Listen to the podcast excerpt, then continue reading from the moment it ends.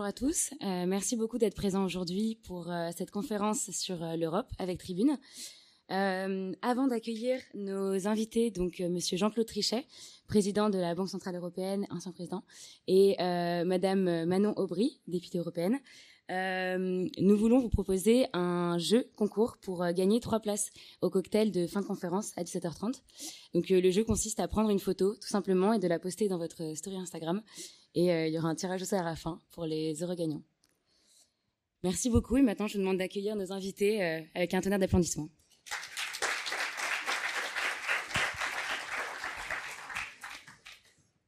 Est-ce que là, oui, voilà, parfait. Bonjour Monsieur Trichet, bonjour Madame Aubry. On est ravis de vous, de vous accueillir euh, cet après-midi pour une conférence débat sur l'Union européenne. Donc d'abord, je vais laisser Félix dresser le portrait de Madame la députée. Voilà, très bien. Donc, euh, Manon Aubry, vous êtes originaire du Var, département dans lequel vous étudiez jusqu'au lycée avant de rejoindre Sciences Po Paris, où vous, vous serez présidente de la section locale de l'UNEF, avant d'être diplômée en affaires internationales et droits de l'homme. Après vos études, vous sillonnez l'Afrique et vous travaillez pour différentes ONG. En 2014, vous rejoignez Oxfam comme spécialiste et porte-parole sur les questions de, lutte contre l'évasion fiscale et les inégalités, et c'est lors de cette même année que vous devenez aussi professeur à Sciences Po. Fin 2018, vous êtes désigné tête de liste de la France Insoumise pour les élections européennes de 2019. Vous finirez cinquième et êtes élu députée européenne. En coprésidant le groupe de la gauche au Parlement européen, vous devenez la plus jeune présidente de groupe de l'histoire du Parlement européen. Député activiste, vous défendez tout particulièrement trois choses, je vous cite, l'éthique contre le fric des lobbies, la lutte contre l'évasion fiscale des multinationales et un pacte des jours heureux ou un Green New Deal. Manon Brie, Madame la députée européenne, bienvenue à ESCP et merci d'avoir accepté euh, l'invitation de Tribune euh, à cette cinquième édition de la Journée de l'Europe. Merci beaucoup pour l'invitation. Bonjour Monsieur euh, Jean-Claude Trichet. Vous êtes l'ancien président de la Banque Centrale Européenne entre 2003 et 2011. Vous faites de la lutte contre l'inflation l'une de vos priorités lors de votre mandat et vous parvenez à remplir l'objectif des 2% fixé par les traités et les statuts de la BCE. La valeur moyenne de l'inflation est de 1,9% au cours de votre mandat, ceux que beaucoup de gens ont, euh, félicité. Puis, vous gagnez votre place au panthéon des grands banquiers centraux lors de la crise financière ayant débuté en 2007. Vous êtes posé comme euh, un rempart efficace face à la crise. Et à ce titre, le Financial Times vous, vous déclare personnalité de l'année pour la gestion de la crise. Vous avez enfin affronté la crise des dettes, publiques en annonçant assumer pleinement le rôle de la BCE de prêteur en dernier ressort. Vous êtes donc l'homme de la situation euh, pour l'Union européenne et la zone euro. Avant d'être le président de la BCE, vous avez également été directeur du Trésor pendant six ans et gouverneur de la Banque de France pendant dix ans. Monsieur Trichet, merci d'avoir accepté notre invitation. C'est un plaisir de l'avoir accepté.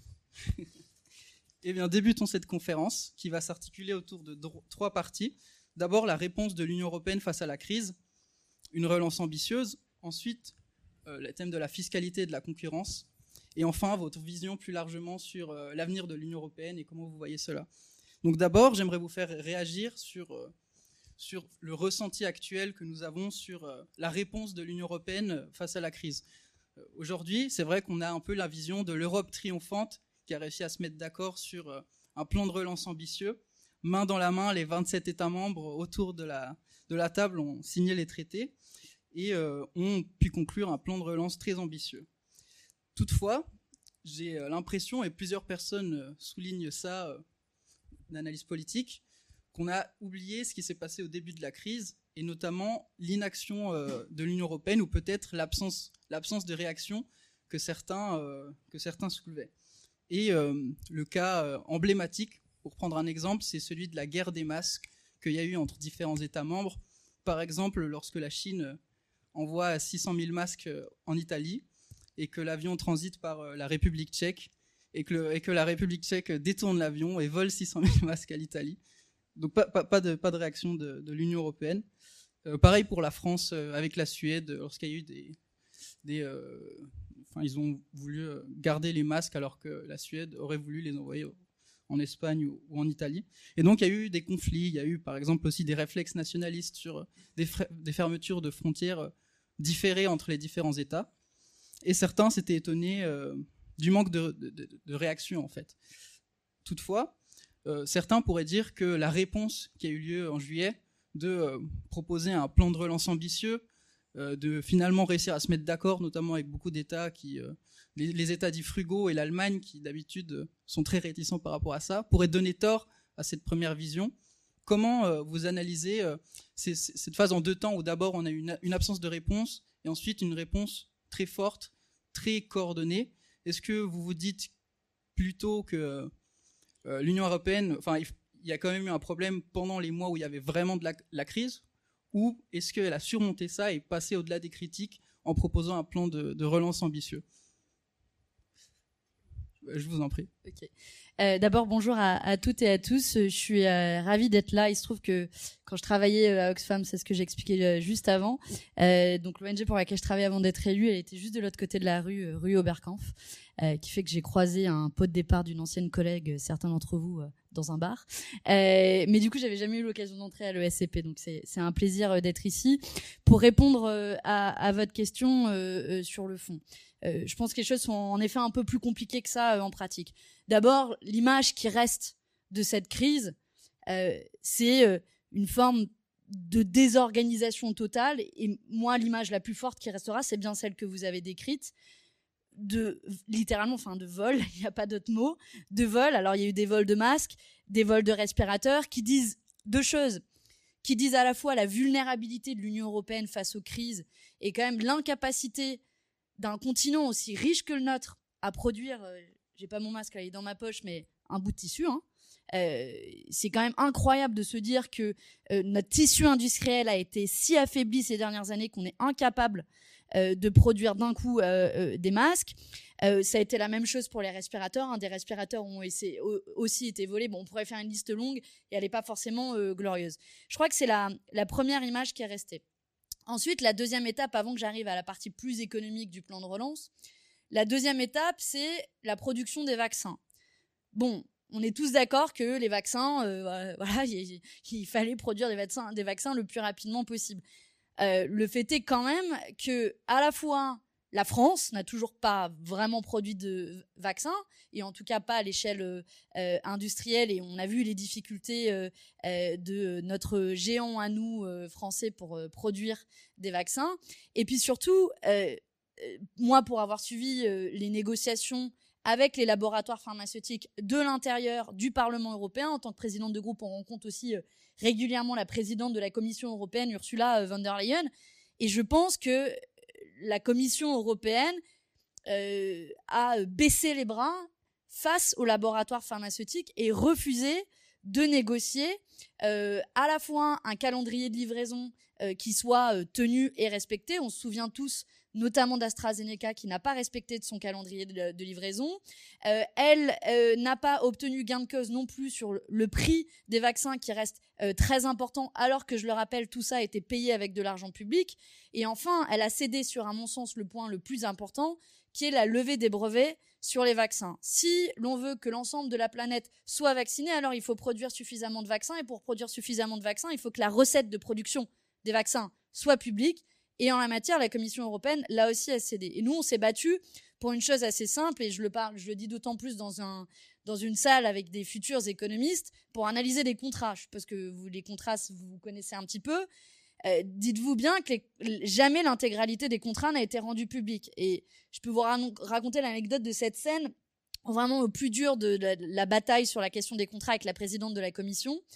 On a un rendez-vous avec elle euh, et elle nous dit euh, mais aidez-nous à demander à ce que les contrats soient publics. Et là, je me dis, on a quand même, face à moi, j'ai la présidente de la Commission européenne, qui politiquement est celle qui a le plus de pouvoir normalement dans l'Union européenne. Elle demande à des présidents de groupes parlementaires d'opposition de l'aider à faire quoi? À faire la loi? À demander à ce que des contrats soient publics. Donc, ce qui illustre pour moi la difficulté où la présidente de la Commission ne se voyait pas en position de demander la publicité des contrats. Et enfin, Dernier point, et c'est là-dessus qu'on va se concentrer sur le plan de relance économique. Nous, on a été. Euh, je, me, je me permets de vous couper. On va revenir juste sur après en détail sur le plan de sur le plan économique, peut-être juste avant la, la réponse de Monsieur Trichet sur le justement toute cette pas nécessairement les vaccins, mais la, la réponse politique de, de l'Union et des institutions euh, face à cette crise. Je suis, ce qui est normal, je dois dire, dans notre nos positions respectives, peut-être un tout petit peu plus tendres pour la Commission. Je crois que l'un des problèmes, c'est que la Commission n'était pas juridiquement responsable au niveau européen de l'ensemble, disons, des, des données sanitaires. Et donc il fallait sans arrêt qu'elle négocie elle-même avec les États, qu'elle obtienne des États une sorte de délégation de responsabilité, de manière à pouvoir. Donc je ne suis pas tellement étonné qu'elle vous ait dit aidez-moi, parce que ça voulait dire vous députés, vous êtes quand vous avez quand même une nationalité. Vous êtes avant tout européen naturellement, mais vous avez une nationalité. Hein. Mais euh, donc donc ça c'est un premier point. Euh, évidemment, c'était clair au début, ça n'allait pas du tout. Ça n'allait pas du tout en Europe et ça n'allait pas du tout non plus chez nous. Je trouve qu'au total, euh, en mettant les bouchées doubles, les Européens se sont quand même assez bien rattrapés. Et donc, euh, si je regarde la situation actuelle, nous sommes dans une meilleure position que les États-Unis du point de vue de la couverture vaccinale de l'ensemble de la population européenne, avec des différences de pays à pays. Mais enfin, c'est quand même, de ce point de vue-là, c'est pas un échec de l'Europe, me semble-t-il. Et euh, par rapport, alors je cite les États-Unis, on se compare aux États-Unis, même par rapport à l'Angleterre, elle avait démarré très fort, et puis euh, elle se retrouve dans une situation qui n'est pas aussi bonne, en tout cas, que la nôtre et que celle de peut-être de l'Europe en moyenne. Donc vous voyez, je suis un tout petit peu plus empreint de mansuétude vis-à-vis de l'Europe, mais surtout, et là je partage peut-être le, même sentiment que Madame Aubry, euh, c'est pas normal qu'il n'y ait pas un exécutif européen responsable d'un sujet qui est aussi évidemment pan-européen que la santé, surtout les épidémies. Donc, dans le domaine du combat contre les épidémies, je souhaiterais personnellement plus d'Europe, plus d'Europe responsable, et pas le genre de dialogue que Madame Aubry euh, évoquait devant nous il y a un instant. Mais vous voyez, je suis quand même au total quand même un peu plus positif. Ceci dit, on a un problème mondial, on a un problème de pays pauvres, on a un problème d'Afrique subsaharienne et d'Afrique en général d'ailleurs qui est vraiment laissé pour compte. On a un problème de financement, euh, de, enfin d'aide, disons d'une manière générale à ces pays. Euh, d'accord avec Madame Aubry sur les productions, les productions de vaccins qui doivent être plus européennes de notre point de vue, mais aussi plus mondiales. Euh, et c'est un, grand sujet pour la communauté internationale. J'espère qu'on va faire de grands progrès dans ce domaine. J'ai moi-même participé à un groupe de travail du G20, on était 20 d'ailleurs dans le groupe de travail du G20, pour voir quelles leçons tirer de cette épouvantable pandémie mondiale. Il y a vraiment beaucoup, beaucoup à faire, particulièrement, je dois dire, vis-à-vis du tiers-monde, des pays, disons, les plus pauvres et les, plus euh, en situation la plus difficile. Très bien, eh bien. Comme promis, on va mettre euh, les, pieds dans le plat avec euh, le, plan de relance maintenant. Donc là, ça affiche euh, une slide. c'est à retrouver sur le site de la Commission européenne. les données, elles s'affichent aussi là si jamais vous voulez voir. Très bien. Donc sur ce plan économique, on a assisté donc à un, plan budgétaire qui porte le nom de Next Generation EU et qui se chiffre à 800 millions, 800 milliards d'euros pour toute l'Europe et le tout donc pour une Europe plus verte, plus numérique, plus résiliente. Je vais vous poser la question suivante. Euh, quel regard portez-vous sur ce plan? Euh, En a-t-on fait assez? En a-t-on fait trop? Les efforts ont-ils été poussés dans la bonne direction? Euh,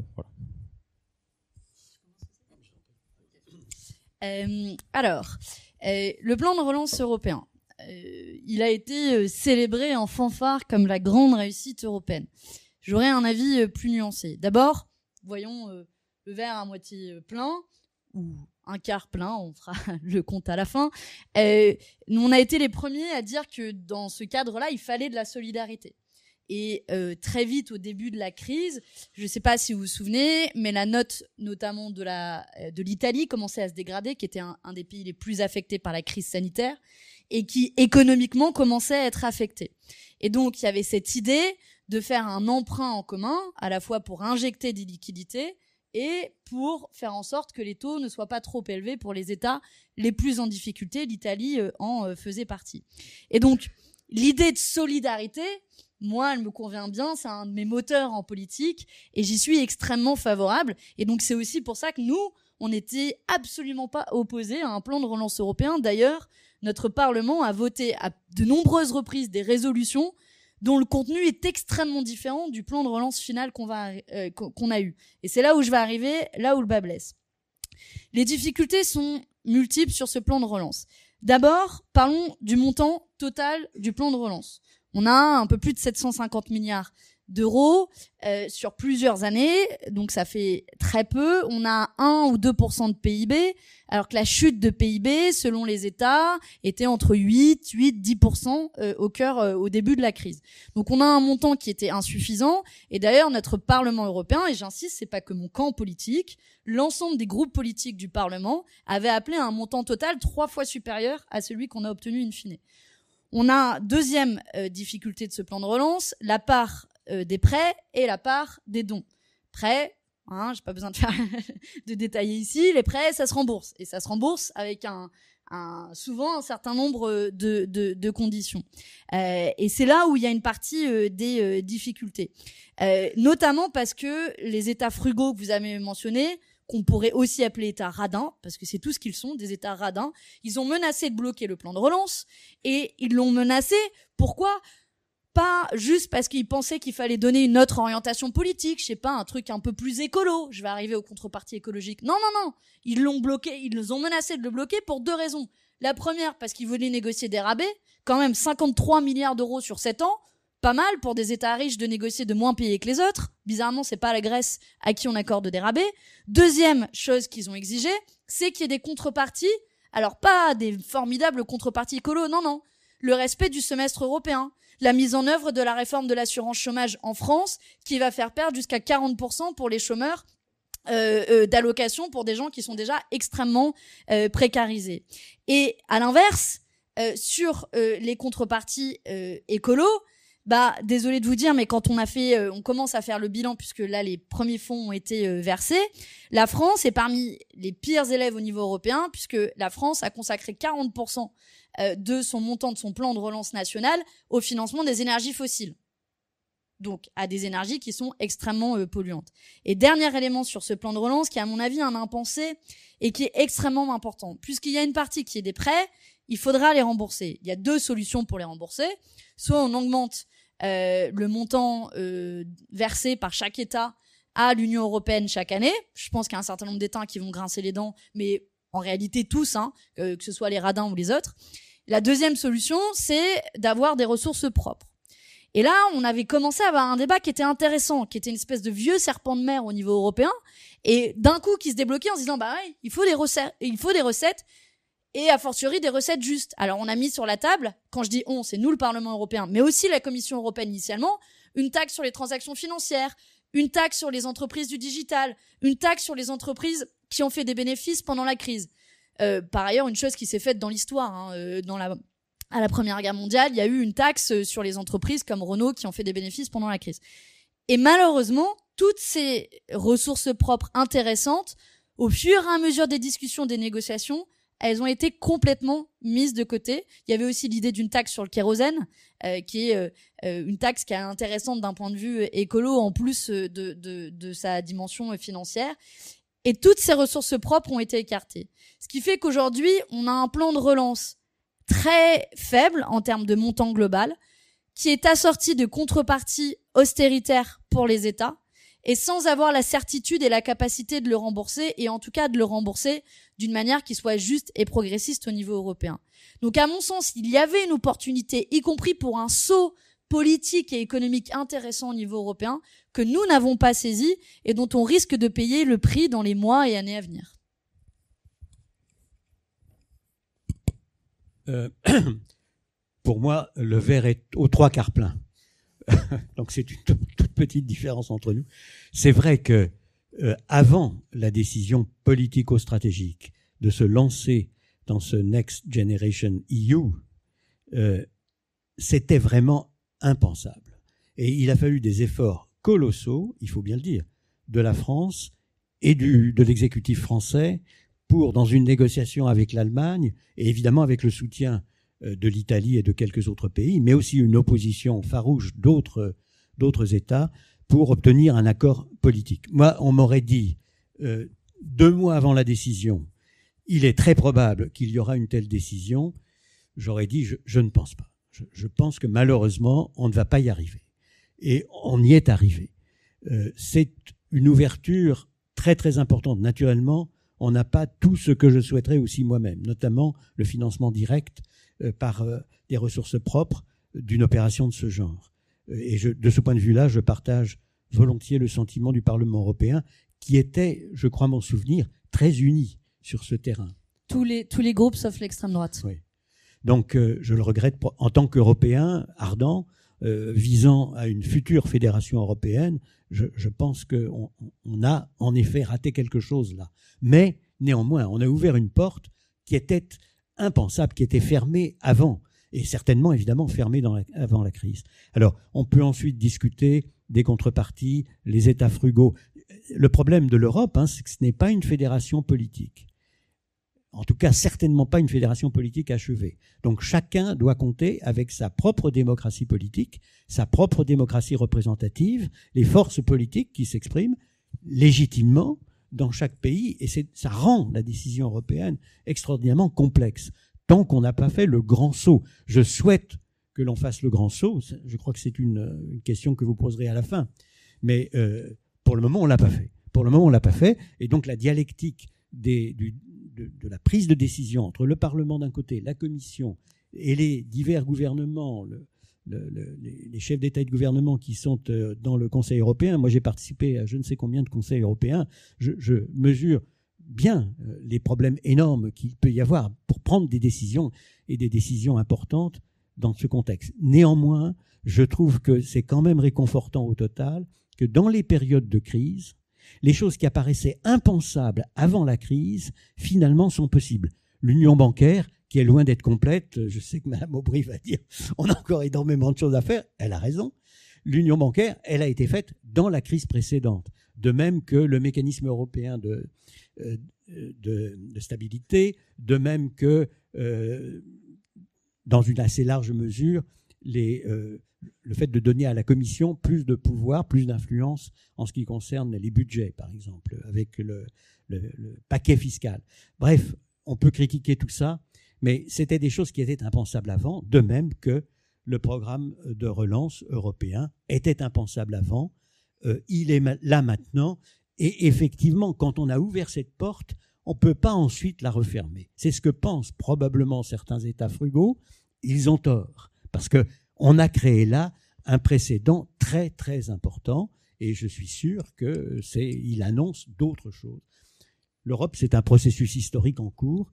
Euh, je suis heureux moi-même de voir qu'à quatre reprises, dans des circonstances extraordinairement difficiles, l'Europe a pu prouver sa capacité de riposte et sa résilience au total, parce qu'on a traversé, alors on n'a pas encore terminé hein, avec la, crise récente, donc il faut rester très prudent, mais enfin, on a prouvé une capacité de résilience que beaucoup d'anti-européens euh, ne prévoyaient pas et, qu'ils regrettent évidemment parce qu'ils ne sont pas pour l'Europe, ils ne sont pas pour que l'Europe progresse encore. Donc sur ce plan-là, je pense que Mme Aubry et moi-même, on est entièrement d'accord.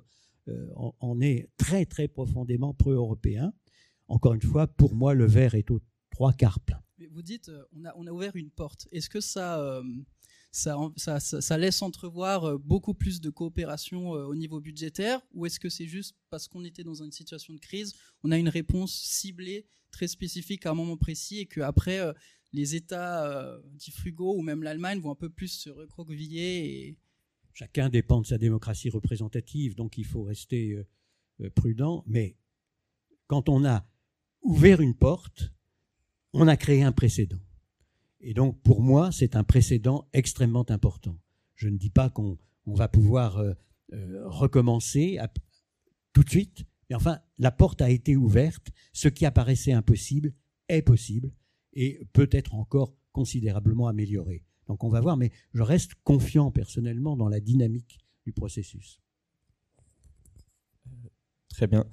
Donc, la porte, euh, la porte a été ouverte. Vous parlez là, j'imagine aussi de, la création d'euro-obligations qui ont permis de, mutualiser la dette des États.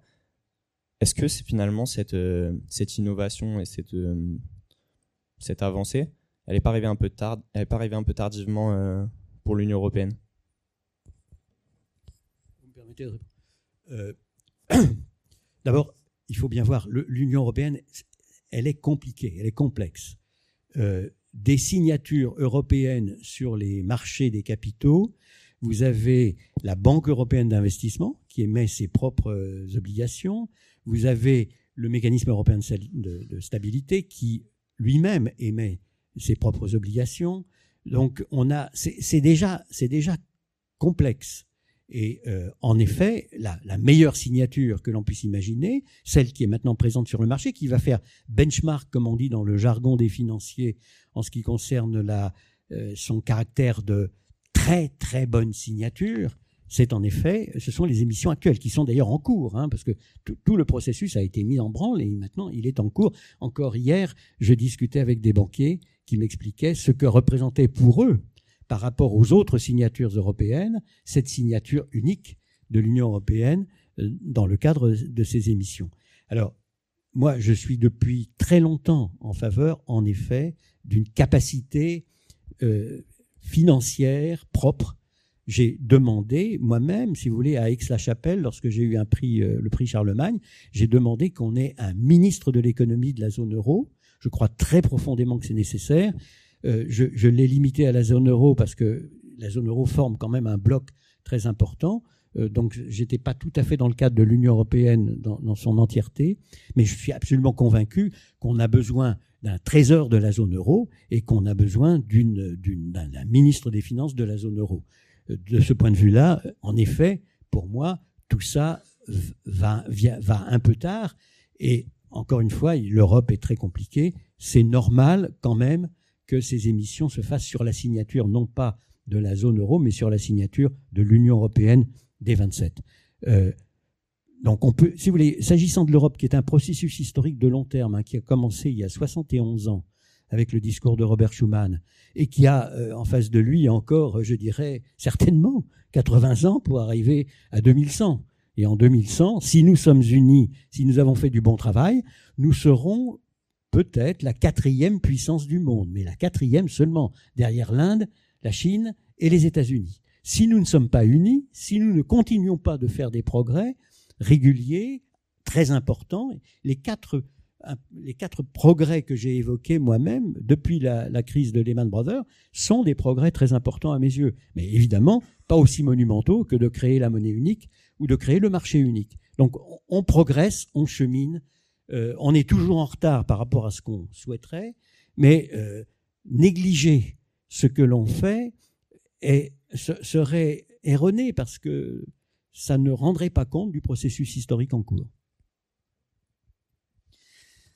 Moi, je vais essayer d'élargir un petit peu euh, pour revenir à ce qui a bougé pendant cette crise et est-ce que ce sera pérenne ou pas de cette fameuse porte qui est ouverte? Si on fait le bilan quand même, c'est un an et demi, on s'est rendu compte que les règles qui existaient au niveau européen, à minima, nous aidaient pas à faire face à la crise, à maxima, aggraver la crise. Je prends plusieurs exemples. La règle des 3% de déficit, suspendue pendant la crise. La règle des aides d'État, suspendue pendant la crise. La Banque Centrale Européenne, qui fait du rachat de dette, qui euh, s'accommode elle-même avec ses propres règles, euh, c'est bienvenu. Hein. Je, fais partie des gens qui pensent que la BCE doit même aller au-delà et qu'il doit y avoir un contrôle démocratique de la Banque Centrale Européenne, mais c'est un autre débat.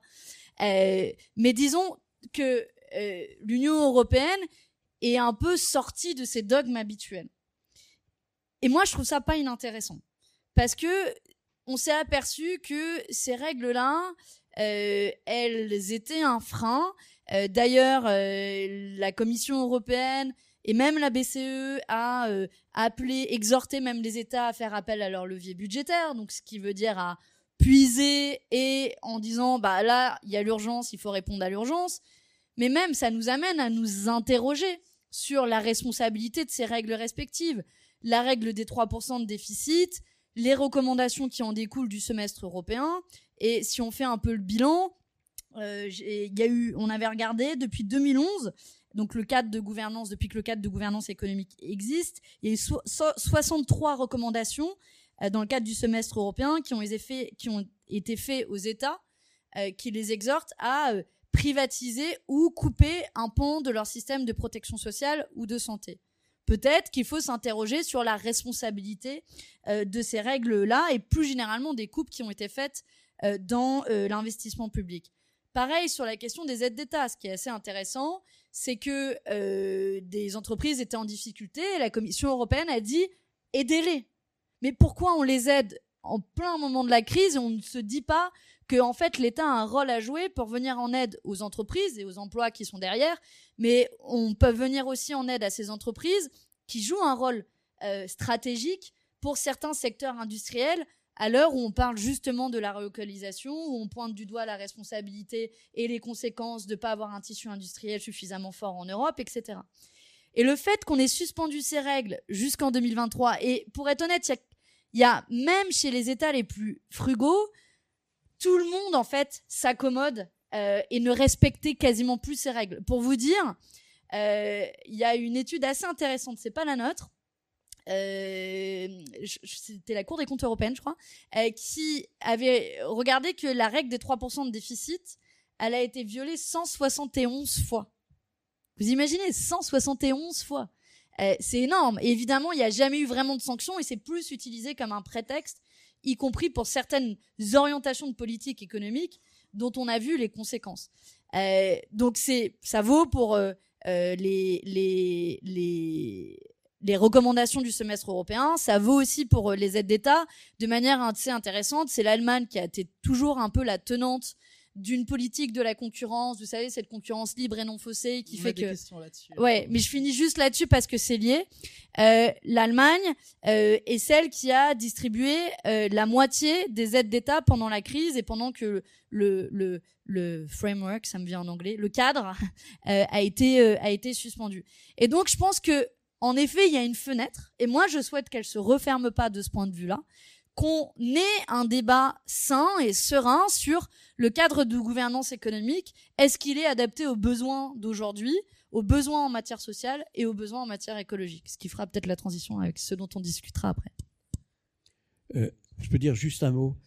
Euh, d'abord, je crois qu'il est bien, évidemment, que dans une période de crise qui est la plus grave qui aurait pu être, disons, la plus grave depuis 150 euh, ans ou 200 ans. Enfin, c'était potentiellement plus grave encore que la crise de 1929 euh, du, siècle précédent. Il est normal qu'on ait pris des mesures exceptionnelles. Donc, euh, qu'on ait eu en effet la possibilité de dépasser complètement les 3%. Les 3% sont, sont loin derrière les déficits actuels, ou les aides d'État. Bref, c'est normal. Il fallait le faire. Il eût été aberrant de ne pas le faire. Mais de dire qu'il faut en tirer la conclusion qu'en période normale, il n'y a plus de règles, notamment plus de règles budgétaires. Je dis pas plus de règles, je dis ah. ces règles sont mauvaises. D'accord. Oui, d'accord. Moi, je propose d'autres règles, mais on, va venir après on peut, On peut en discuter, bien sûr. Mais euh, au total, euh, moi, j'ai vécu une crise grecque, une crise irlandaise, une crise portugaise, euh, réellement gravissime, le reste du monde, pour des raisons d'ailleurs qui étaient complexes, mais généralement liées à la qualité de la signature de l'État en question, qui était considérée comme n'étant absolument plus acceptable, euh, l'ensemble des épargnants, à la fois européens, nationaux et du monde entier, ont refusé, euh, et j'ai dû moi-même intervenir en tant que président de la Banque Centrale Européenne, massivement, en 2010, pour racheter du trésor de ces États et empêcher que la spéculation ne l'emporte et ne les balaye complètement il ne s'était pas géré budgétairement de manière optimale, clairement. De même, l'Italie et l'Espagne, en 2011, l'Italie et l'Espagne ont été en perdition et il a fallu, en effet, que la Banque Centrale Européenne fasse des interventions, alors pas généralement quelconques comme aujourd'hui, mais complètement ciblées sur ces deux pays-là, euh, qui ont d'ailleurs, euh, et qui étaient dans une situation vraiment tragique. Alors, je crois qu'il faut quand même faire attention parce que le monde reste dangereux et on peut avoir, en effet, que tant qu'on n'est pas une fédération politique achevée, tant qu'on n'a pas un seul trésor, une seule signature, comme aux États-Unis en gros, euh, on est dans un domaine où il faut en effet que nous soyons aussi stables que possible. Et ça demande en effet, si on participe à la monnaie unique, euh, que l'on accepte certaines règles. Alors on peut en discuter et je ne dis pas qu'il faut reprendre les mêmes règles sans en discuter les Européens vont en discuter, j'espère, et, tenir compte, disons, de, l'ensemble des, circonstances et des situations. Mais il ne faut pas quand même que de nouveaux pays se retrouvent dans une situation euh, désespérée, dans lesquelles euh, euh, ben, leur propre, leur propre comment citoyens les plus défavorisés et les plus démunis sont toujours les premiers à payer le prix le plus élevé. J'ai pu le constater dans, les cinq pays que j'ai évoqués. À chaque fois, les plans de redressement font payer un prix plus fort, disons, euh, aux, plus démunis, aux plus défavorisés. Donc, c'est on défend les plus démunis quand on demande aux pays de mener des politiques de sagesse durable, disons.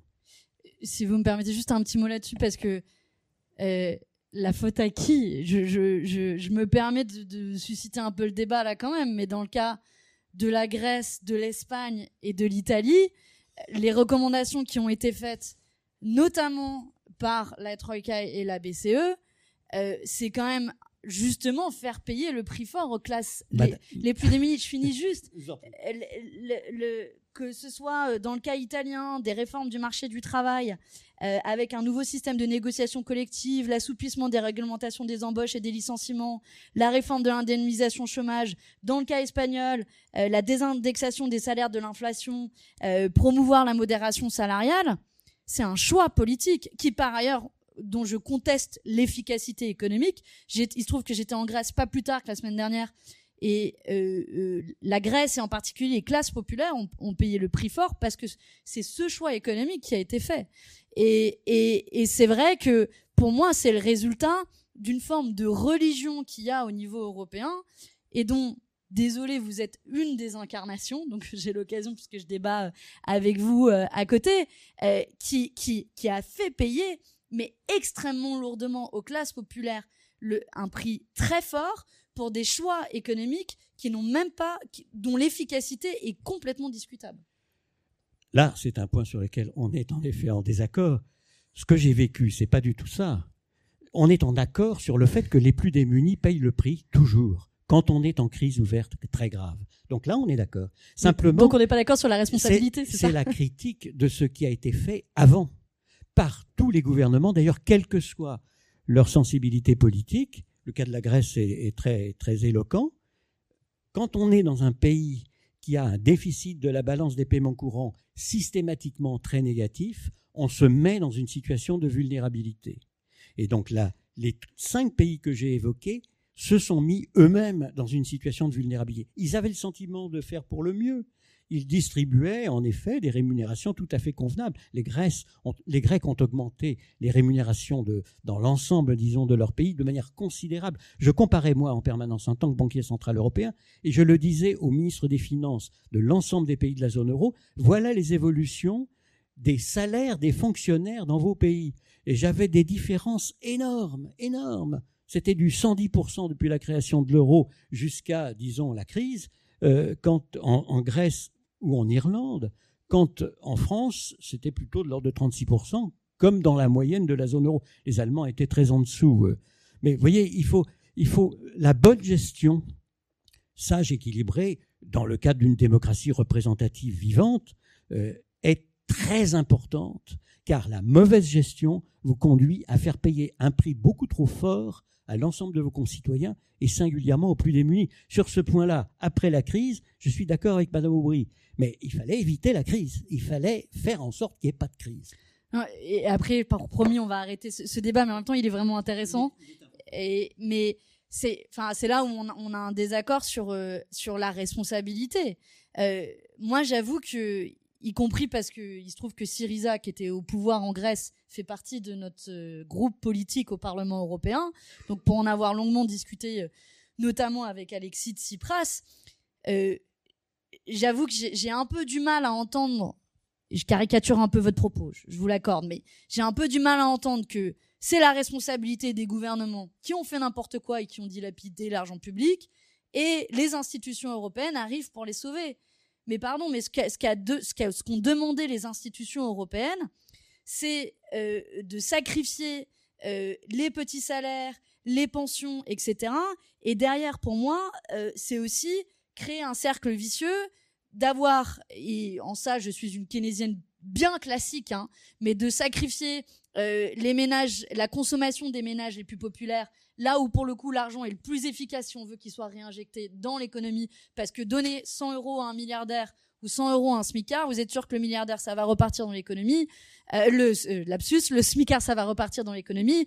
Euh, le, milliardaire, euh, au mieux, il s'achète une énième Ferrari hein, pour caricaturer, mais on sait que c'est plus efficace. Et donc, il y a eu un cercle vicieux qui a été créé dans le cadre de la situation économique grecque, dont on paye encore aujourd'hui le prix. Et c'est pour ça que je pense que c'est une erreur économique. Et pour le coup, c'est pas le choix du gouvernement grec, et parce qu'on lui a mis le couteau sous la gorge. Ils en parlent encore aujourd'hui comme ça. Mes collègues en Grèce en parlent aujourd'hui comme ça, ce qui fait qu'il y a un très fort ressentiment vis-à-vis des institutions européennes. je le comprends. En même temps, si vous lui demandez si M. Karamanlis a bien géré la Grèce, il vous dirait qu'elle l'a gérée de manière catastrophique. Et il aura raison. Euh, vous voyez ce que je veux dire? Et c'est un gouvernement de droite. Hein, il ne s'agit pas d'une comment dirais-je d'une opposition droite-gauche là. Les gouvernements qui ont laissé faire des déséquilibres très importants dans leur pays. Quand on a fait tous les comptes, la Grèce était à moins 15% du produit intérieur brut de déficit de la balance des paiements courants. Quand vous êtes dans cette situation, c'est épouvantablement difficile pour tous, mais bien entendu surtout pour les plus démunis, les plus défavorisés, ceux qui peuvent le moins bien défendre leurs intérêts. Je suis sûr que lui essayait, celui, enfin le, premier ministre grec dont vous avez parlé, essayait de faire pour le mieux. Mais ceci dit, quand vous dites qu'on lui a imposé des choses épouvantables, en fait, ce qu'on lui donnait, c'était la Banque centrale européenne qui, était intervenue au maximum pour le soutenir, et dans des conditions qui ont provoqué des critiques, notamment allemandes, absolument véhémentes, mais que j'assume complètement naturellement, et puis, et mon successeur, et puis il y a eu aussi euh, le fait que tous les pays européens ont accepté d'aider. Alors que là aussi, c'était impensable avant, mais même le Bundestag a dit OK, on va aider la Grèce, après avoir euh, discuté longuement et laissé planer la menace de ne pas aider du tout. Donc, il faut quand même bien gérer dans l'intérêt de tous et à mon avis avant tout dans l'intérêt des plus défavorisés. Ce qu'on a quand même fait, c'est créer un cercle vicieux de moins de, des salaires plus bas, donc moins de consommation, donc moins de recettes fiscales, donc moins de capacité à rembourser. Et bon, je vous refais pas le cercle euh, vicieux dans lequel dans lequel est entrée la Grèce. Ils ont réussi à avoir à nouveau leur propre crédibilité, mais il fallait passer de moins 15% à zéro. Et ça, c'est très dur de passer de moins 15% à zéro. Mais je crois qu'on a assez parlé de la Grèce. On voit, on voit. Mais... non, mais c'est important. Madame Aubry a raison de dire c'est très important. on, l'a beaucoup étudié pendant, pendant nos études. mais on, aimerait aussi parler euh, d'actuellement et de l'avenir, pourquoi pas. Et notamment euh, sur la question de la fiscalité. Euh, c'est vrai que la question reste encore très épineuse. Et on sait qu'il y a beaucoup d'États qui ne jouent pas forcément le jeu. Certains parlent de l'Irlande, des Pays-Bas, du Luxembourg, de la Belgique.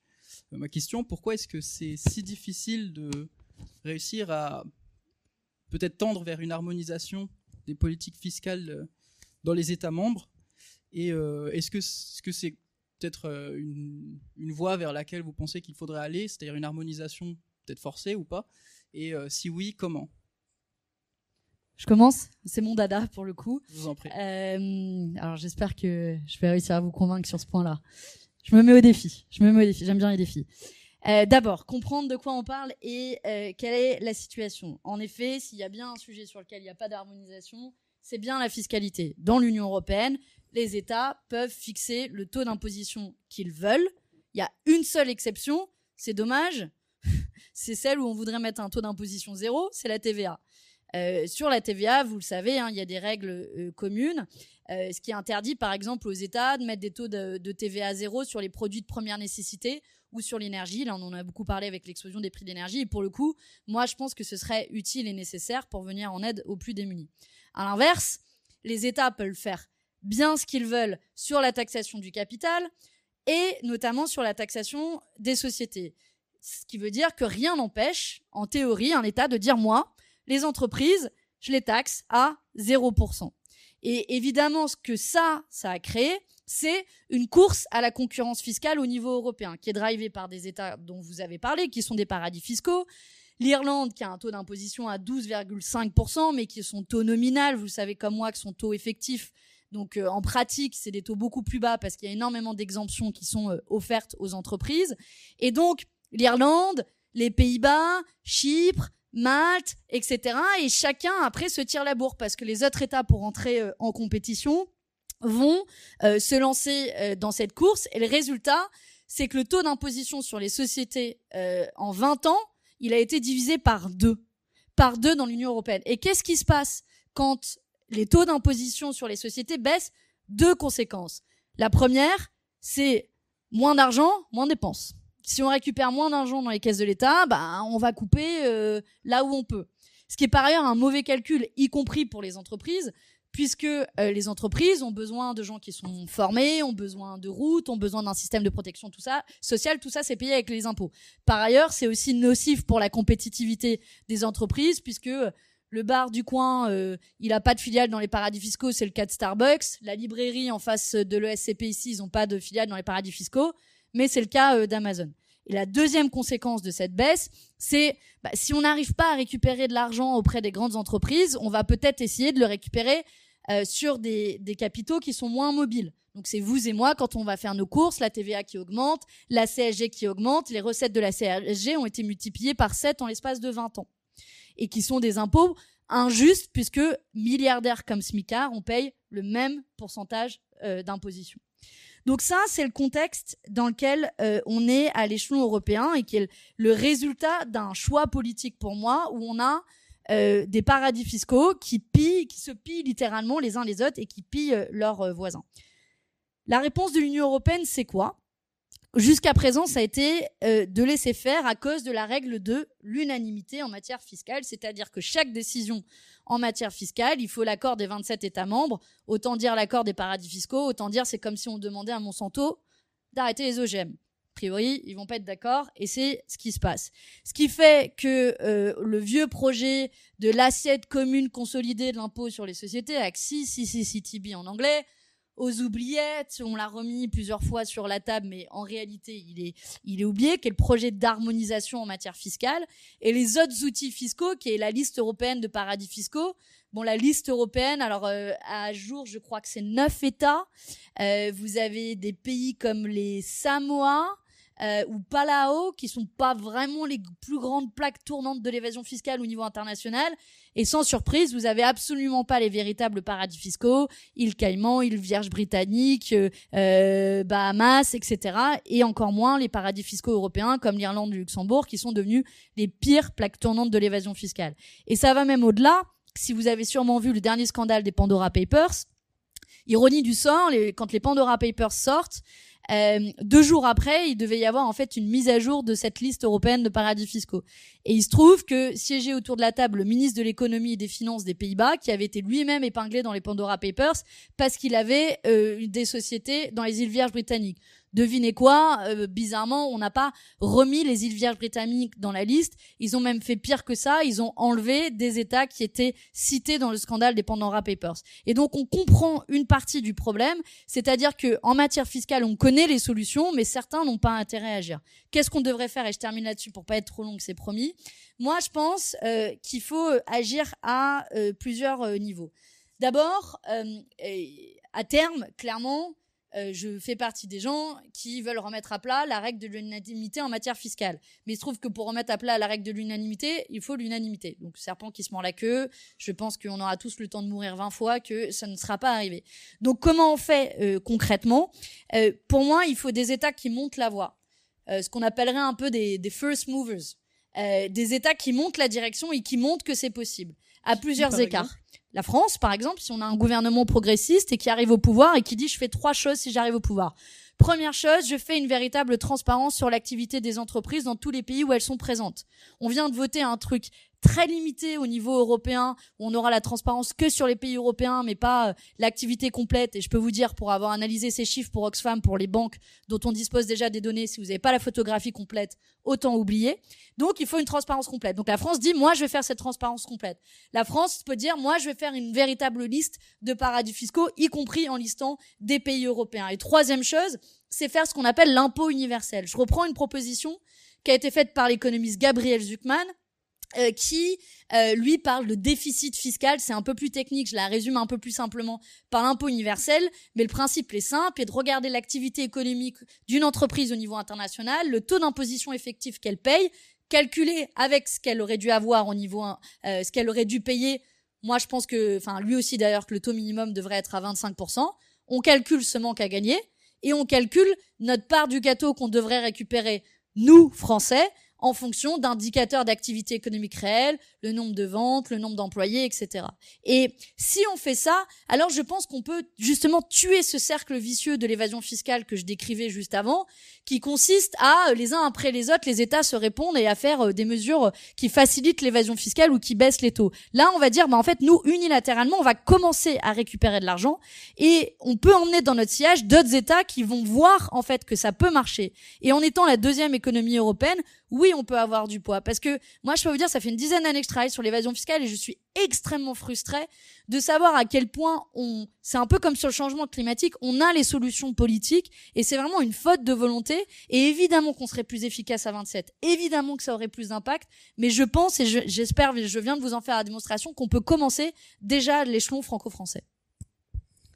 Alors, je suis en accord avec Madame Aubry sur trois points, qui sont trois points assez importants quand même. Euh, et en désaccord sur un autre. Euh, premièrement, d'accord pour qu'on aille à l'unanimité, même si vous dites on n'y arrivera pas, qu'on remette en cause l'unanimité et que l'on puisse décider euh, sur une base de majorité éventuellement qualifiée, mais sur une base de majorité. Donc là, je suis d'accord. Deuxièmement, lutte contre l'évasion, lutte contre les paradis fiscaux, oui, c'est un phénomène mondial d'ailleurs, hein, et comme vous le savez, c'est à Paris, à l'OCDE, que se tient, que se tiennent, c'est l'OCDE qui, qui abrite le groupe mondial qui identifie euh, les paradis fiscaux qu'il faut éliminer. Alors on peut porter un jugement assez sévère sur le travail qui est fait. Je partage le sentiment de Madame Aubry, mais c'est pas simplement un problème européen. Là, c'est vraiment un problème mondial. Les îles Caïmans, euh, elles sont analysées euh, dans, le, dans ce groupe abrité par, euh, par l'OCDE, qui a été créé d'ailleurs par la France après le sommet de l'Arche. Euh, sur le troisième point, vous, vous l'avez évoqué en disant on est en panne sur la l'harmonisation complète des assiettes des impôts. Là, je trouve que c'est lamentable, parce qu'on devrait arriver à cela. Ça ne met pas en cause fondamentalement les démocraties représentatives dans chacun des pays, et donc on devrait arriver à avoir en effet la même définition de l'assiette de l'impôt sur les sociétés, de l'assiette des impôts sur le revenu. Il n'y a pas de raison, si vous voulez, qu'on n'y arrive pas. C'est une simple question de, travail technique et de backing politique. En revanche, là où je ne peux pas être d'accord, hélas, c'est qu'il faut quand même que chacun des pays équilibre ses propres recettes et ses propres dépenses. Les impôts, ils sont faits pour financer les dépenses publiques. Or, les dépenses publiques sont très très peu proches les unes des autres. Et si l'on veut arriver à l'harmonisation fiscale complète, ce que je souhaite ardemment dans la future fédération européenne, il faudra qu'on converge assez pour qu'on ait à peu près les uns et les autres le même pourcentage de dépenses publiques en proportion du produit intérieur brut. Ce qui veut quand même dire on est au cœur de la démocratie politique. Les mêmes prestations publiques dans chacun des pays financées par des recettes fiscales. Les mêmes redistributions euh, aux plus démunis et aux plus défavorisés, parce qu'elles sont évidemment aussi financées par des recettes fiscales. Et là, je, suis obligé de donner les chiffres. Hein. Euh, Allemagne, 44,86% du produit intérieur. Je donne des, décimales qui ne veulent rien dire, mais ce sont les derniers chiffres que j'ai trouvés. France, 55,3%. Donc on est à plus de 10% au-dessus. Il faut qu'on demande à nos concitoyens de payer 10% d'impôts de plus. Et donc, ça ne nous facilite pas, en effet, la localisation d'un certain nombre d'entreprises. Alors, je passe sur ceux qui font des dépenses publiques extrêmement faibles, mais je cite au passage quand même les États-Unis, 38%, euh, pas avec le Covid. Hein. Là, ce sont des chiffres avant Covid. Et puis l'Angleterre, 40%. Vous voyez Donc, on, on, a vraiment des distances assez considérables entre pays.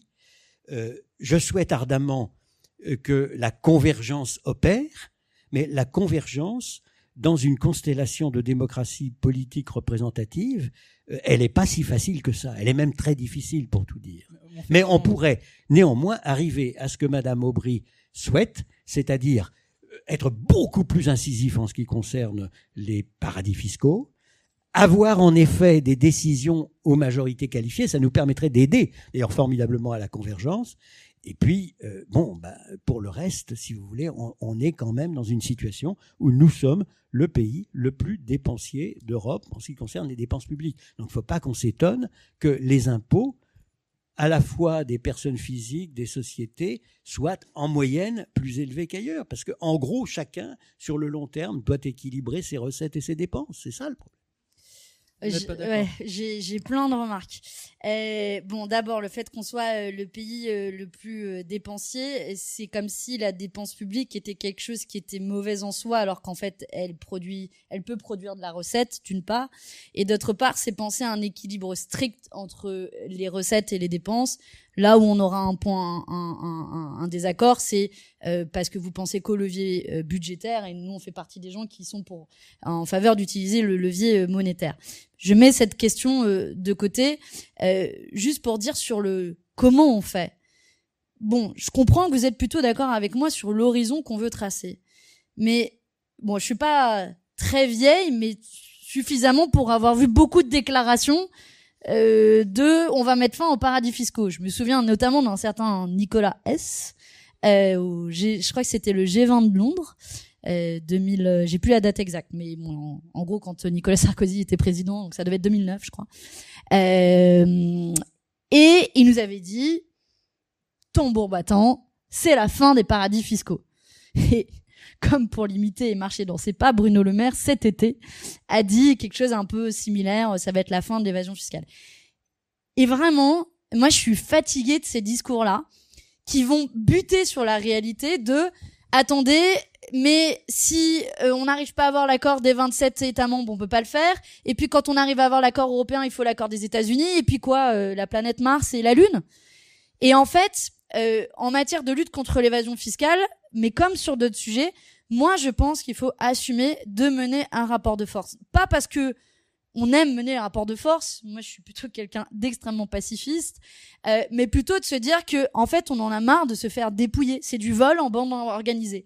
C'est des dizaines de milliards d'euros qui sont pillés chaque année par une toute petite minorité. Et donc, oui, si les 27 États membres sont pas capables de se mettre d'accord, alors oui, nous, on assume de commencer à le faire unilatéralement et d'entraîner dans notre sillage d'autres États. Et oui, c'est possible économiquement. Et enfin, une dernière chose, puisque vous aimez bien les moyennes européennes et qu'il y a cette espèce de de, de, de euh, mythe que en France on imposerait trop les entreprises, bah si on fait une moyenne, si on regarde la moyenne de l'OCDE, les recettes tirées de l'impôt sur les sociétés comparées au PIB, on est à 2, quelque chose, j'ai plus la décimale en tête, je crois que c'est 2,1 et on est en dessous de la moyenne de l'OCDE, on est en dessous de l'Allemagne. Ce qui veut dire que la France par rapport à son PIB, ne collecte pas assez d'impôts sur les sociétés. Et elle le fait pas assez, justement parce qu'elle a multiplié les trous dans le gruyère.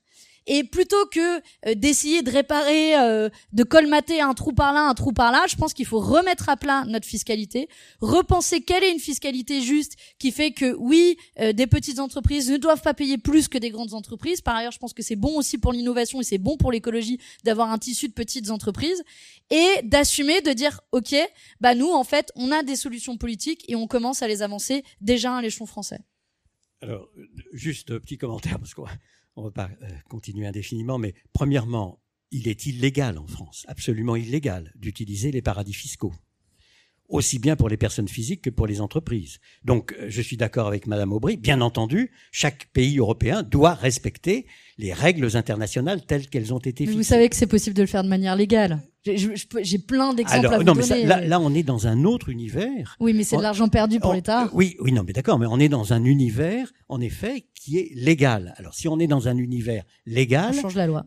Ben, comment on change la loi? Non, parce que les règles européennes sont les règles européennes. Vous pouvez pas empêcher, vous ne pouvez pas empêcher les entreprises françaises éventuellement de se délocaliser purement et simplement pour aller ailleurs où les impôts sont moins élevés. Donc non, mais oui, mais l'évasion fiscale, c'est un concept très important, mais c'est légal entre guillemets. C'est pas bien, mais c'est légal. c'est la fraude fiscale, Monsieur La fraude, c'est la fraude. Et la fraude, c'est illégal. Mais oui, mais les et deux. Donc l'évasion fiscale, c'est la, c'est cette frontière justement. Mais, mais les deux ne sont pas identiques, malheureusement. Qui est poreuse. Et juste pour prendre un exemple, un exemple très simple, McDonald's, euh, ce qu'ils ont fait, ils ont créé un système de franchise. Ce système de franchise, quand vous êtes un restaurant McDonald's, vous payez un droit d'utilisation de la marque pour euh, avoir le même décor, les mêmes recettes de hamburger, etc.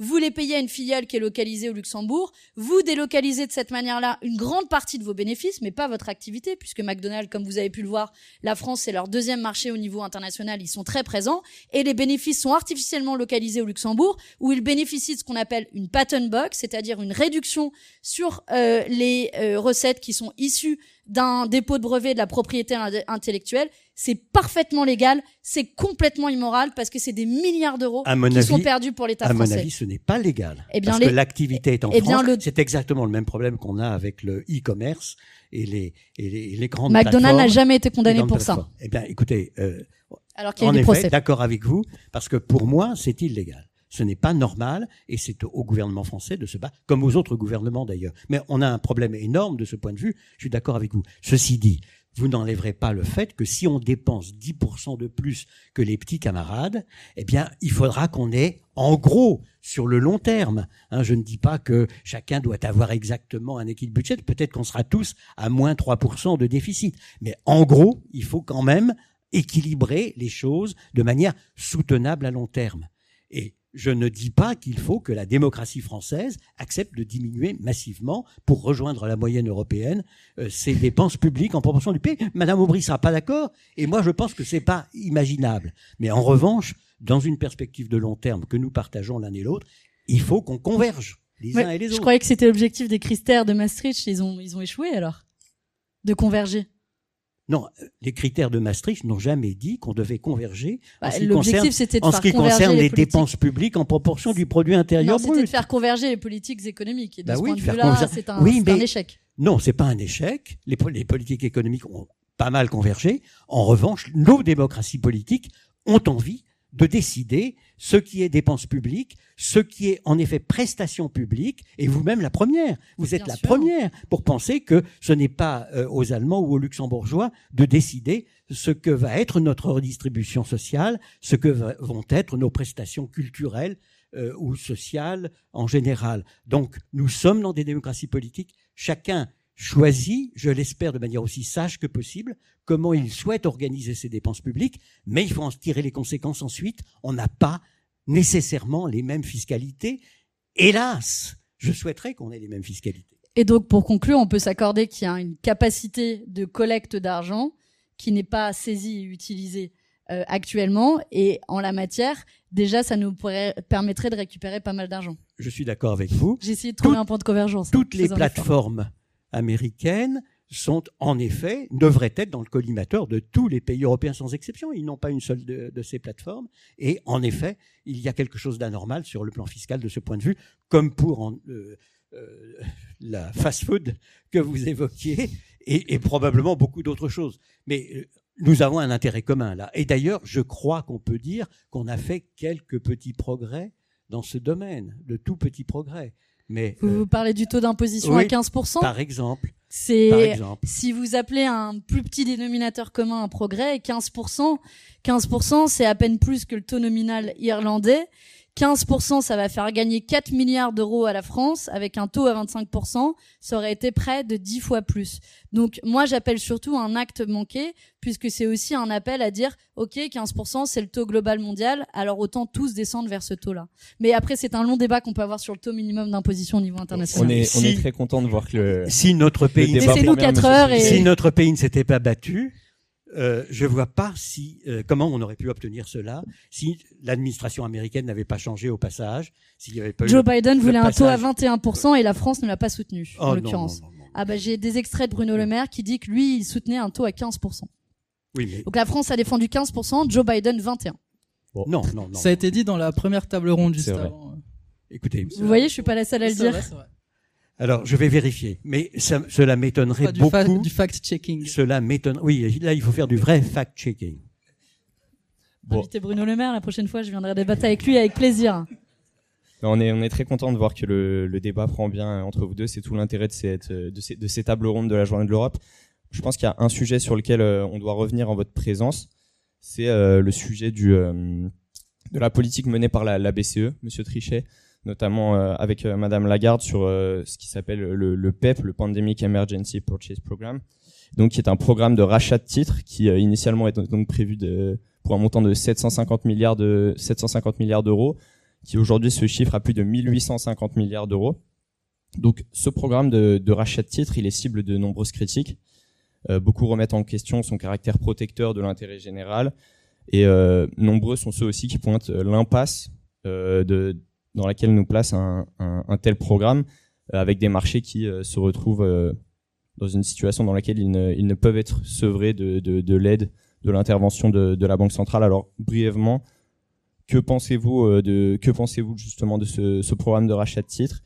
Et euh, à l'heure où euh, Madame Lagarde compte le prolonger, euh, pensez-vous que c'est encore quelque chose qui, a un intérêt pour l'Union? D'abord, c'est une bonne chose. Il fallait en effet se lancer dans une opération aussi ambitieuse que celle-là, parce qu'encore une fois, on était dans une crise qui potentiellement était la plus grave depuis le siècle, enfin le début du siècle dernier.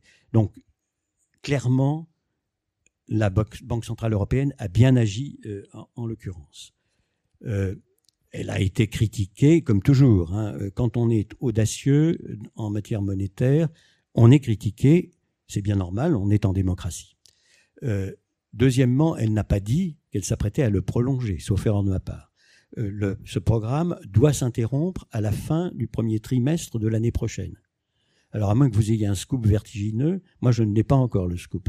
Et donc, normalement, ce qu'on doit faire, enfin ce que la Banque Centrale Européenne imagine de faire, c'est d'augmenter l'autre programme de rachat d'actifs qui a continué, mois après mois, parallèlement au plan euh, de programme d'achat pandémique, et donc de faire en sorte que l'interruption de cet énorme programme, qui continue pour les mois qui viennent probablement au rythme de environ 75 milliards d'euros par mois.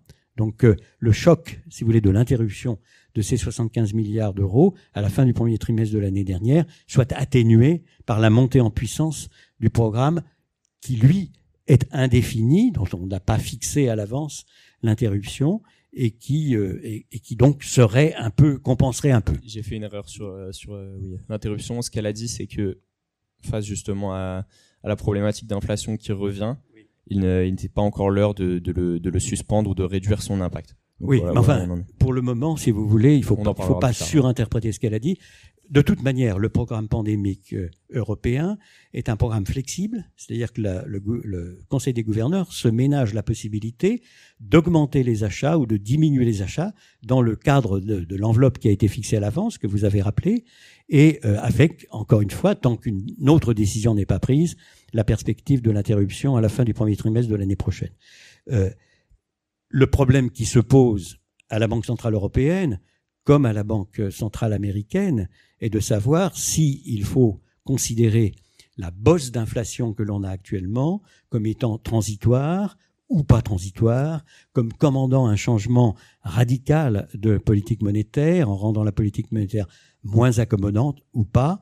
Donc ça, c'est une vraie question, une question qui se pose à mon avis aux États-Unis de manière cruciale, parce que, à mon avis, ils ont une inflation qui devient considérable. Ils sont en train de se déstabiliser sur le plan de l'anticipation euh, euh, euh, de l'inflation à moyen long terme. Et donc, ils doivent, eux, réellement, ils ont d'ailleurs décidé, comme vous savez, de resserrer le robinet. C'est ce qu'ils appellent le tapering en anglais. Donc, on resserre le robinet. Ils ont décidé de le faire. De là à augmenter les taux d'intérêt, euh, je crois qu'il y a une grande distance encore aux États-Unis. Il reste très accommodant. Pour, pour la Banque centrale européenne, elle, elle analyse la situation pour le moment. Je ne crois pas qu'on puisse considérer qu'on est dans la même situation que les États-Unis. Notre inflation centrale, dans le jargon, le core inflation, est à la moitié du core inflation américain. On est à un peu plus de 2% quand ils sont à plus de 4%. Donc il y a une grosse différence. Ceci dit, clairement, on est dans une phase euh, inflationniste visible. Nos peuples voient que la phase est inflationniste, la, réaction populaire euh, est là, et euh, il appartient à la Banque centrale de continuer à assurer la stabilité des prix à moyen long terme, ce qu'elle a fait, je dois dire, depuis la création de l'euro admirablement bien. Et l'une des raisons pour lesquelles vous avez un peuple européen en tout cas celui de la zone euro, qui soutient l'euro de manière flagrante, hein, euh, vraiment avec des pourcentages très importants que je n'aurais pas moi-même osé anticiper quand on a négocié l'euro et créé l'euro, euh, mais euh, c'est en partie lié au fait qu'effectivement, la promesse vous aurez une monnaie stable, euh, a, été tenue. Et, c'est très important de continuer à la tenir. Moi, j'ai confiance dans la Banque Centrale Européenne pour faire ce qui devrait être fait pour continuer, si vous voulez, d'ancrer toutes les anticipations d'inflation autour de 2% à moyen long terme. Euh, je suis ravie de voir que Monsieur Trichet est favorable au programme de rachat de dette. Faites gaffe, vous allez être presque favorable à la démocratisation de la BCE à cette vitesse. Euh, parce que oui, en effet. J'ai été le premier à racheter les dettes des cinq pays qu'on a évoqués. C'est euh, vrai, mais dans des proportions, vous l'avez dit, qui n'ont rien à voir avec ce qui est fait par la BCE aujourd'hui et qui, je crois, étaient indispensables. Et là, je vous rejoins complètement. C'était indispensable euh, au moment où elle l'a fait. Mais puisque la BCE est capable de faire du rachat de dettes sur les marchés secondaires, pourquoi la BCE n'est-elle pas capable de prêter directement aux États membres? Alors pour ça, il faut un changement des traités. Mais ça tombe bien. Nous, c'est ce qu'on demande. Euh, puisque aujourd'hui, la BCE, c'est pour ça qu'on parle aussi de politique accommodante dans cette mesure-là, c'est que la, euh, s'accommode euh, et, et, non, mais pour moi, c'est comme ça que je, je veux l'interpréter aussi. Euh, et, et, je, et, je, pense que ça nécessite euh, une, un, un, vrai débat en fait, parce que ce qui est intéressant, c'est qu'on, de manière régulière et malheureusement au moment de crise, on se rappelle qu'on a un levier monétaire et qu'on peut en discuter. Et pour moi, ça pose deux questions. Euh, la première, c'est la question euh, du euh, rachat de dette directement par la Banque centrale européenne, qui est interdite par les traités européens, mais qui revient indirectement.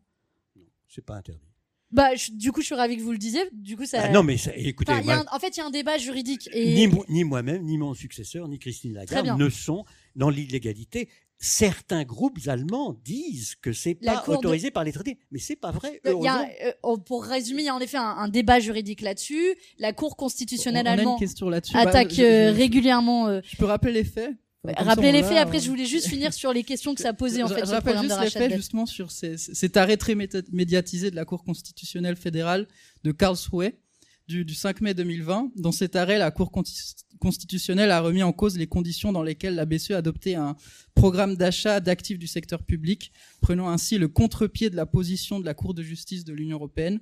Cet arrêt a connu une grande résonance dans la presse et dans les milieux d'affaires, car il a pu être considéré comme une remise en cause des politiques d'assouplissement quantitatif menées par la BCE. C'était un arrêt assez fort, euh, c'est important. Oui, mais enfin, ce qui compte, c'est ce que dit le droit européen et ce que dit la Cour de justice européenne. Et euh, je, dois dire, moi je mets la, Cour de Karlsruhe dans ce registre-là au niveau de nos amis polonais. Enfin, on, est dans... Non, mais c'est vrai, on est dans un domaine qui n'est pas acceptable.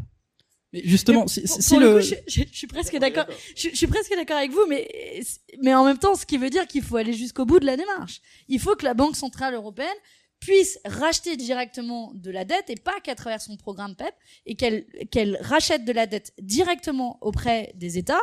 Et enfin qu'on ait deux un deux débats un double débat. Un débat sur l'étalement slash effacement slash euh, dette perpétuelle. Il y a plein de modalités techniques. Pour moi c'est pas le débat faut avoir un débat politique sur est-ce que euh, la banque centrale européenne euh, peut euh, euh, recalculer la dette qui est détenue, qu'elle détient d'un certain nombre d'États membres. Dans le cas de la France, c'est à peu près 20% de la dette française qui est détenue par la Banque centrale européenne. Il y a un débat qui fait rage chez les économistes et pour le coup qui a vraiment fait rage il y a quelques mois, des tribunes qui se répondent, etc. Mais c'est quand même défendu par énormément d'économistes. On sait pertinemment que si on voulait rembourser complètement notre dette, on ne pourrait pas. Et je le fais volontairement euh, si on remboursait tout parce que on sait très bien qu'on rembourserait pas tout mais avec un excédent budgétaire de 10 milliards euh, d'euros par an on mettrait quand même 270 ans si on faisait les calculs. Je suis désolé je vais devoir vous interrompre euh, parce que là on a complètement dépassé la limite de temps et donc on va devoir passer aux questions du public désormais. Je peux conclure ma phrase au moins, si vous me le permettez. Oui, bien sûr, allez-y. Euh, donc, euh, je veux conclure juste pour dire ça, qu'il y a une double question, qui est la question euh, de, de l'annulation de la dette et qui, je pense, qui doit se poser. Et la deuxième question, c'est la reprise en main démocratique, puisque on est le seul endroit au monde où on n'a pas de débat démocratique. Nous, au Parlement européen, je suis parlementaire européenne, je ne vote pas sur les orientations de la politique monétaire européenne. Et par exemple, aux États-Unis, euh, le Congrès vote sur le Board of Governors, euh, donc sur les gouverneurs euh, de, de la Banque centrale américaine. Et je pense qu'on doit avoir un débat démocratique sur la politique monétaire, et en plus, ce serait extrêmement sain. Et ça nous permettrait d'avoir ce débat plus longuement. Je me réserve de répondre à Madame Aubry en répondant à une des questions qui sera posée peut-être. Hein. C'est vrai qu'en préparant la conférence, on, on est pas mal en désaccord. Là. On avait oublié le temps de questions du public, donc euh, ça sera maintenant. je laisse le public poser des questions. Alors j'ai une, une question par ici. Bonjour. Euh, j'avais une question, je ne vais pas rebondir sur ce que vous avez dit, j'avais envie d'ouvrir un peu le, euh, le champ sur les nouvelles technologies et sur les crypto-monnaies. Et je voulais avoir votre point de vue sur, euh, euh, sur est-ce qu'il est possible qu'il y ait une concurrence entre les monnaies à l'avenir? Concurrence entre les monnaies. Il y a une concurrence entre les monnaies en ce moment. Hein. Il y a une concurrence entre l'euro, le, dollar, euh, le yen, le renminbi. Bon, je mets ça de côté. Donc, je me concentre sur les cryptos. C'est bien ça? Donc, Pour moi, c'est par abus de langage qu'on parle de crypto-monnaie parce que beaucoup de ces soi-disant crypto-monnaies sont simplement des actifs spéculatifs, mais pas des monnaies. Elles n'ont pas les caractéristiques de la monnaie, selon euh, Aristote, pour simplifier, c'est-à-dire être de bons instruments de compte, de bons instruments d'échange et de bons instruments de conservation de la valeur. Le Bitcoin ne conserve absolument pas la valeur, il monte et il descend, c'est un actif spéculatif, comme peuvent l'être beaucoup d'autres actifs spéculatifs. Donc, euh, je mets ça de côté. Alors ensuite, vous avez des crypto-monnaies qui sont censées être rattachées à une monnaie déjà existante. Un panier de monnaie, comme le Libra euh, en avait l'ambition, euh, le dollar ou l'euro éventuellement, ou le SDR, les droits de tirage spéciaux. au total, les banques centrales ne peuvent pas accepter, à mon avis, de laisser le secteur privé se déchaîner sur des monnaies donc euh, crypto euh, qui euh, ne serait pas, dont la valeur ne serait pas garantie en dernière analyse par les banques centrales émettant les monnaies auxquelles elles seraient rattachées. Et c'est la raison pour laquelle vous avez vu que le Libra a interrompu, disons, sa, sa carrière de manière très, très prématurée. Alors, il y a une autre manière d'aborder le problème des crypto-monnaies, c'est va-t-il y avoir des monnaies de banque centrale, donc un euro crypto, un dollar crypto, un renminbi crypto. Il y a déjà des banques centrales qui sont très avancées dans ce domaine, sauf erreur de ma part, la Banque de Suède, la Banque de Chine, et toutes les banques centrales du monde réfléchissent. La Banque des règlements internationaux, qui est un peu le sanctuaire des banques centrales, réfléchit lui-même pour le compte de l'ensemble des banques centrales à ce qui serait le mieux dans ce domaine. La, réflexion est très ouverte, à mon avis, de toute manière on ne peut pas mettre de côté la technologie. Il y a des évolutions technologiques tout à fait extraordinaires, et donc il faudra à un moment ou à un autre que l'on puisse en effet épouser ces technologies nouvelles. Mais à ce stade, c'est euh, matière à réflexion. En tout cas, je reviens au point numéro un, le Bitcoin n'est pas une monnaie. Point à la ligne. Bonjour Monsieur Trichet. Vous avez parlé à plusieurs reprises de la bonne gestion budgétaire qu'aurait dû avoir la Grèce et les, autres pays de manière générale. Parlez-vous de la même bonne gestion qui nous mène à la catastrophe climatique depuis 50 ans? Pourquoi devrait-on suivre les règles budgétaires austères que vous proposez et qui nous mènent déjà droit dans le mur écologique? Euh, Si la question m'est adressée, je dirais que euh, on doit pouvoir lutter contre ce drame épouvantable qui est la crise climatique qui est en train de se déployer à, peu près à l'échelle qui est pour moi l'échelle historique de l'Europe. Hein. Euh, on, est sur 50, euh, 100 ans. Euh, je crois qu'on peut et on doit le faire sans se déstabiliser, sans qu'aucun pays se déstabilise sur le plan de ses propres équilibres domestiques. Donc que les deux choses me semblent séparées. Et je suis convaincu personnellement qu'on doit pouvoir faire face à la euh, à la prévention, disons, de la crise climatique dramatique de manière équilibrée et sage, sans se déséquilibrer soi-même et sans provoquer de nouvelles crises économiques et financières qui, encore une fois, sont payées très cher par les plus démunis et les plus défavorisés. Si je peux dire un mot, pour moi, ce qui sera euh, déstabilisé, c'est avant tout euh, l'impact que notre génération va souffrir du changement climatique. Et je le dis de manière un peu provocante, mais quand les critères de Maastricht ont été, euh, quand euh, ils ont été établis, j'avais deux ans, vous étiez probablement pas né, et on n'avait probablement pas la même conscience du péril climatique. Et donc, si moi j'ai pas été capable de vous convaincre sur les enjeux sociaux euh, de, de, de, des critères de Maastricht, j'espère que je peux vous convaincre au moins sur la dimension climatique et on va pas se mentir, et je rejoins complètement la question. En fait, on a un péril climatique qui, quoi qu'il arrive, va déjà déstabiliser nos sociétés. Et c'est ça qui va déstabiliser le plus. C'est nos systèmes de production, euh, c'est euh, la montée des eaux, c'est, enfin, bref, je vais pas vous faire le laïus sur euh, l'impact du changement climatique dont on commence déjà à subir les conséquences. Et euh, si on veut y faire face, il faut être très clair. Il faut des investissements qui sont massifs pour changer nos modèles de production. Euh, pour transformer euh, notre transport, euh, pour investir dans les énergies renouvelables. Et ça, on le fait pas. certains peuvent avoir cette idée politique, mais on le fait pas en faisant payer la crise aux plus pauvres. On le fait avec des investissements et on le fait avec une gestion d'État. Et d'ailleurs, je constate de ce point de vue-là que les choses évoluent quand même. J'essaie toujours, quand, on est un activiste, il faut toujours avoir une source de motivation. Et je constate que quand même, y compris les économistes les plus libéraux, euh, commencent à nous donner euh, raison sur un certain nombre euh, de points et soutiennent nos positions, soutiennent que des accords de libre-échange n'ont aucun sens quand on fait venir de l'autre bout de la planète, où on voit on fait faire faire trois fois le tour de la planète, on va signer des accords de libre-échange au niveau européen, il y en a 77 qui sont déjà signés, on va, il y en a plus d'une vingtaine encore en négociation. On va en signer un avec la Nouvelle-Zélande, premier producteur de lait au monde, alors qu'on n'arrive même pas à écouler notre production de lait française euh, et que euh, nos, producteurs de lait en France euh, crèvent littéralement la dalle. Donc, on commence à nous donner raison pour s'apercevoir que le modèle du libre échange c'est peut-être pas forcément le mieux, que le modèle de la concurrence c'est pas forcément le mieux. Même les Anglais sont revenus sur la privatisation du fret en se disant que quand même en fait la privatisation du train, pardon, que en fait c'est quand même bien d'avoir un système de transport euh, public. Et enfin, peut-être qu'on va se rendre compte qu'il faut des investissements pour faire face au péril euh, climatique. Et moi, je suis convaincue, c'est le défi de notre génération. Pardon si je me mets dans la même génération que vous. Je me dis qu'on ne devrait pas être très si éloigné que ça. Et que si on veut être sérieux, alors il faut, il faut accepter de remettre en cause un certain nombre de dogmes économiques qui, à mon sens, étaient déconnectés de la réalité dans les années 90, mais qui le sont d'autant plus en 2021 quand on voit l'urgence climatique.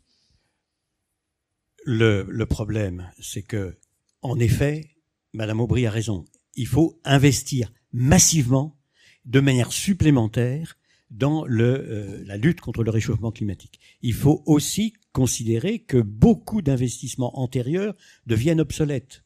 Et donc, on a un problème économique, là, qui est monumental. Mais à qui les pays avancés vont-ils demander de financer les dépenses supplémentaires éventuelles, les déficits supplémentaires, disons, vous dites les 3%, il faut les balayer. Qui va financer les plus de 3% de déficit? Est-ce qu'au pays du tiers-monde qu'on va demander de les financer? Est-ce aux est au pays émergents qu'on va demander de financer ça? Ils sont déjà, eux, dans une situation difficile. Donc, nous-mêmes, notre devoir d'État, si je puis dire, c'est de ne pas peser sur le reste du monde en disant au reste du monde, on l'a déjà fait dans la crise du Covid. On vient de demander au reste du monde. Les Américains ont fait 15% de déficit public. Qui a financé leur déficit public? Pas le contribuable américain. La Banque centrale Non, pas la Banque centrale. En partie, si. Massivement l'étranger. En, partie, si. Massivement l'étranger. C'est pour ça qu'il faut avoir une, mais un, un, débat La Banque centrale, c'est aussi, l'étranger, si vous voulez, parce que c'est euh, les seuls qui ont le pouvoir de faire de la création monétaire. C'est la, oui, mais alors là, là, vous êtes en train de me dire, il y aura un moyen formidable de financer tout ça. Faites de la création monétaire à ne plus savoir qu'en faire. J'ai pas dit à ne plus savoir qu'en faire. Et vous aurez de l'inflation. C'est une priorité. Et vous aurez une, inflation monumentale. Ça doit être la priorité. Alors l'inflation monumentale, quelle est la part de la population qui la On a une inflation trop basse, lourd. Monsieur Trichet, pendant très je, longtemps. Je suis d'accord. C'est la raison pour laquelle les banques centrales ont eu raison d'être très accommodantes, comme on le disait tout à l'heure. Mais attention, Attention, l'inflation, c'est un impôt sur les plus pauvres avant tout. Ce sont ceux qui savent le moins bien se protéger contre l'impôt d'inflation. Donc, soyons sages et équilibrés. Il y a beaucoup de, dépenses qu'il faut rayer et il faut les remplacer par des investissements monumentaux dans la transition énergétique. Là, on doit être tout à fait d'accord.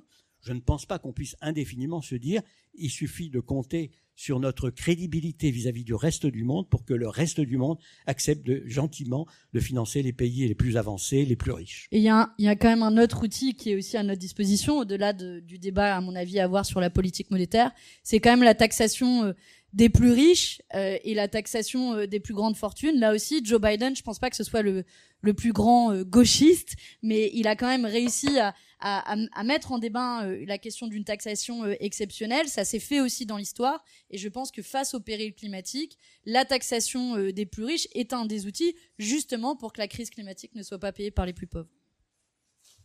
Biden, lui, s'il s'alignait sur notre taxation à nous, il aurait encore beaucoup, beaucoup de progrès à faire. Hein. Ils partent d'une situation de départ euh, qui est très choquante du point de vue européen. C'est vrai, mais il a proposé, il a mis dans le débat une taxe sur les plus-values, par exemple, qui était vraiment intéressante. Qui n'existait pas, en effet, auparavant, alors que, bien entendu, la plupart des pays européens ont une taxation des plus-values, en tout cas le nôtre. Mais est-ce que je peux profiter honteusement du, fait que j'ai le micro pour euh, dire un mot sur, euh, la, Banque Centrale Européenne? Euh, Le traité est le traité. Vous avez d'ailleurs souhaité un changement du traité. Donc, vous, êtes, vous avez parfaitement, bien entendu, le droit de, de faire des suggestions. Mais c'est vrai que j'étais moi-même, mon successeur et Christine, nous sommes dans la légalité la plus pure en intervenant sur le marché secondaire. Contrairement à ce qu'une partie, disons, des juristes allemands soutiennent. Allemands et un peu. Et, un peu et là-dessus, je vous soutiens. Et, et, on est d'accord. Hein. Oui. Alors, pour acheter sur le marché primaire des dettes, ce que vous avez souhaité, alors là, il faut un changement de traité. C'est pour ça qu'on le demande. Et deuxièmement, je regrette beaucoup qu'il y ait en effet un débat en France sur les annulations de dettes éventuelles par la Banque centrale, parce que ça me paraît impensable. Il n'y a pas de débat de ce genre dans la quasi-totalité des autres pays. Et cela prouve, si vous voulez, à mon avis, qu'on a un problème dans le débat public français. Enfin, vous savez mieux que moi sur le plan européen. Dans la quasi-totalité des autres pays, il y a un cadre démocratique à la politique monétaire que nous n'avons pas à l'échelon européen.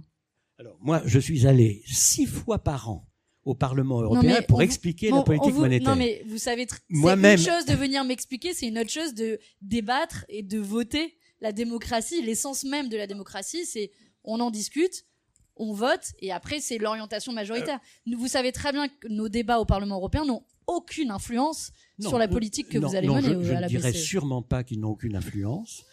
Je peux vous dire, depuis que j'y suis, en tout cas, ça n'a aucune influence. Je peux vous dire aussi qu'à chaque réunion du, de, la, du Conseil des gouverneurs, on a le commissaire compétent invité, on a le président de l'Eurogroupe invité, ils, assistent à tous les débats. Commissaire qui n'a aucune légitimité. Ils, ils font leur, ils font leurs euh, remarques et, qui sont prises en compte. C'est plus démocratique que ce qu'il y a aux États-Unis. La Banque centrale américaine est indépendante. Elle va au Parlement, il y a les hearings, mais les hearings ne lui commandent rien. Mais le Congrès vote pour euh, les gouverneurs. Ah bah oui. Ah moi, moi j'aimerais bien voter pour les gouverneurs. Êtes-vous en faveur du vote du Parlement européen pour les gouverneurs de la Banque centrale européenne Voilà une façon de démocratiser. Pour le moment, il donne un avis au Conseil. Non, de, facto, ils choisissent. Hein. Non. De facto. Mais on passe devant le Parlement européen. Je suis passé devant le Parlement européen avant d'être nommé président de la Banque centrale européenne. J'ai passé mon examen. Alors effectivement, c'est pas le Sénat euh, américain ou c'est le Sénat qui dit oui ou non. Surtout les, les, gouverneurs de la BCE, on n'a aucune prise démocratique. Je ne suis pas contre. Je ne suis pas contre. Ah, intéressant.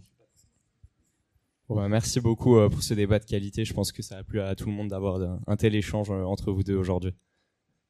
Oui, je rejoins la pensée de Félix. Je vous remercie à tous, euh, et en particulier euh, monsieur, euh, monsieur le président de la, la, BCE, ancien président certes, mais de titre toujours respectable, monsieur Trichet, ainsi que la députée européenne Manon Aubry, nous avoir fait l'honneur de leur présence aujourd'hui. Merci également à vous tous d'avoir été présents et d'avoir posé vos questions. C'était un moment de réflexion riche. Euh, nous remercions encore une fois nos partenaires Monde des grandes écoles, Business School, Wavestone, ainsi que Solon Entrepreneur et la Maison de Champagne en Rio. Et euh, nous vous souhaitons une très bonne après-midi et vous donnons rendez-vous à une prochaine conférence.